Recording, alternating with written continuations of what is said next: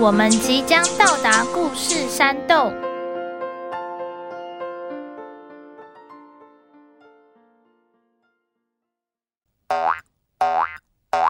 咦，爸爸妈妈为什么呢？让我来告诉你吧。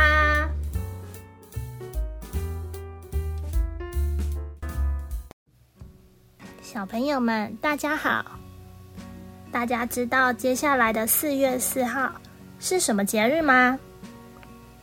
嗯，应该有小朋友已经知道了，甚至拿到礼物了哟。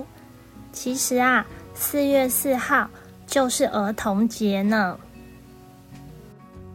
大概在距离现在快要一百年前的时候，有一群来自世界各地不同国家的人，他们在好远好远的瑞士举办了一场儿童幸福国际大会。然后在那场大会里，大家一起通过了一个儿童权利宣言。这个宣言是在告诉全世界的人。都要好好保护儿童的福利与安全。宣言的内容大概就有包括要帮助贫苦的儿童，还有要避免让儿童做危险的工作等等。之后各个国家为了要尊重儿童，纷纷定了儿童节来表达对保护儿童的支持。依据不同的国家，一月到十二月。都有可能是儿童节哦。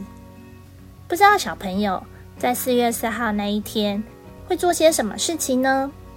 可能有些人会跟爸爸妈妈出去玩，可能有些人会得到好多礼物。不管怎么样，希望你们在儿童节这一天都可以非常开心。祝大家儿童节快乐！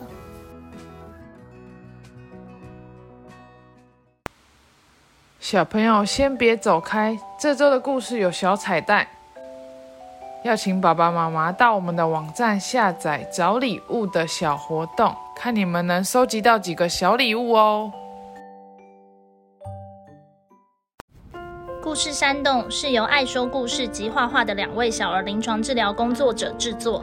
除了节目外，我们也会将故事内容变成插画，可以到脸书或 IG 搜寻“故事山洞”。